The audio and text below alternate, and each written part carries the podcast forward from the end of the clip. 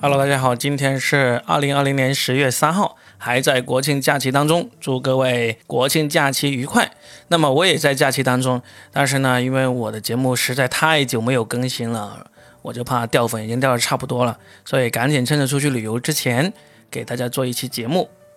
今天想要聊一聊的就是美国总统特朗普，他的新冠病毒测试是确诊为阳性，也就是说他确诊了新冠肺炎。同时呢，大家也在密切关注他的副总统彭斯，以及他今年竞选连任的竞争对手拜登有没有也同时确诊为新冠病毒阳性。那么比较幸运的是，彭斯以及这个拜登，他都是确诊是阴性，没有染上这个新冠肺炎。那这次当特朗普确诊之后呢，其实全世界人民的反应呢都很有意思的，表示震惊的人非常多。但是更多的是，好像在国内大家都还挺开心的，看到这个特朗普确诊了。为什么大家这么开心呢？那不用我说，你们也很明白是怎么回事，因为确实。特朗普在这一次新冠疫情期间，他对于这个病毒的防疫措施，以及不断的甩锅给我们中国，确实是让我们对这个人呢恨之入骨啊！他确诊之后呢，很多人甚至用了“普天同庆”这样的说法来形容他。那么我们在这里呢，也不说这个事情，因为毕竟这个比较敏感，不好说。但其其实我想说的是，关于他确诊之后，很多人提到的一个名词叫做“指定幸存者”。指定幸存者呢，它是这是美国独有的一项制度，它这个制度呢，可以最早可以追溯到一九六零年代。当时核大战的这个阴影呢是笼罩全球，而美国就特意制定了这个规则，是为了防止总统以及美国的最高领导人、美国的各个高级官员他们同时聚集在某一个地方，然后遭遇这核打击或者遭遇各种攻击，全部都挂掉之后，怎样才能有一个合格的继承人继续领导美国？通常来说，美国这些最高级别的官员呢，他们都会在美国总统在国会山发表国情咨文，或者是美国总统就任的时候，在就职典礼的时候，他们绝大部分的这些高官都会出席。在这个时候，就一定要指定这么一位幸存者，这位幸存者就会被安排在一个秘密的地方，在美国首都以外的秘密地方，而且呢，他会享受这个总统级别的安全保护，可以乘坐总统专用的交通工具。身边还会有一名携带核手提箱的军官陪着他，以防万一。那什么人有资格成为这个指定幸存者呢？首先，官员级别是要在美国部长以上的级别的官员，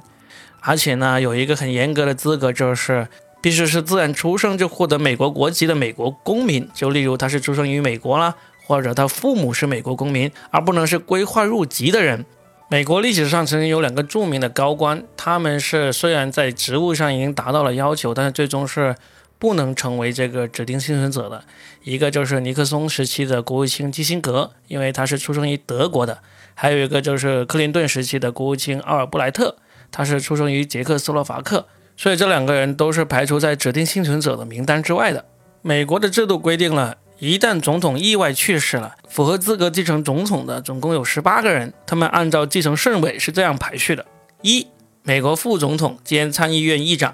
二、美国众议院议长；三、参议院临时议长；四、国务卿；五、财政部长；六、国防部长；七、司法部长；八、内政部长；九、农业部长；十、商业部长；十一、劳工部长；十二。卫生及公共服务部长，十三，住房及城市发展部长，十四，运输部长。这里特别提一下，美国的现任运输部长是华裔赵小兰，但他是规划入籍的，所以他是没有资格继承美国总统的，当然也不可能成为这个指定幸存者。第十五，能源部长；第十六，教育部长；第十七，退伍军人事务部长；第十八，国土安全部长。那么，在美国的历史上，其实从来没有出现过需要由指定幸存者来继任总统的事件。如果真的有的话，那严重程度可能不亚于发生了第三次世界大战。因为美国总统每年都会发表这个国情咨文，以及每隔四年都会有这个总统就职典礼。那么有这么重大的这个高官都必须尽可能出席的场合，所以其实美国每年都会指定这个指定幸存者的。那么今年二零二零年，美国总统的指定幸存者是谁呢？他就是现任的内政部长戴维·伯恩哈特。在这么多次指定过这个指定幸存者的过程中呢，有没有华裔成为过指定幸存者呢？是有的，那就是在二零一三年的时候，当时担任美国能源部长的是一位华裔，他叫朱棣文。当时奥巴马刚刚连任，他就在众议院发表国情咨文。这位华裔的美国能源部长朱棣文就被指定成为了这个指定幸存者。从刚才的名单顺位里面可以听出来，美国的能源部长的继承顺位并不是很高。当年他是第十二顺位的继承人，但是那天因为当时奥巴马刚刚连任，他的那个财政部长、商务部长、劳工部长的原部长呢，由于离任，而新部长还没有上任，所以呢，朱棣文成为了当时奥巴马的第九顺位继承人。那么，为什么第九顺位继承人呢？那天会成为这个指定幸存者呢，而不是第二呀、第三这些成为呢？其实，美国选任这个指定幸存者呢，是有它一套规则的，据说是以随机原则为基础。那么，在这个基础上，再考虑一些例外因素来选定当年最适合的这个指定幸存者。所以呢，当时朱棣文他是怎么成为了这个指定幸存者的呢？啊，现在也无从考究，或者说可能可以考究出来的，但是我懒得去做了。反正大家知道，有一位华裔，他曾经离美国总统只有一步之遥就是了。好，今天的节目就说到这里，要跟各位订阅我节目的听众说一声不好意思，因为这段时间更新的确实确实确实确实非常非常非常的慢。啊，我总共有四个专辑，一个是说的全是梗，一个是洛宾热搜，还有一个是叫真八卦。还有一个粤语的粤语白话杂，这段时间更新的频率都很慢，特别是这个真八卦以及粤语白话杂，几乎有一两个月没有更新了。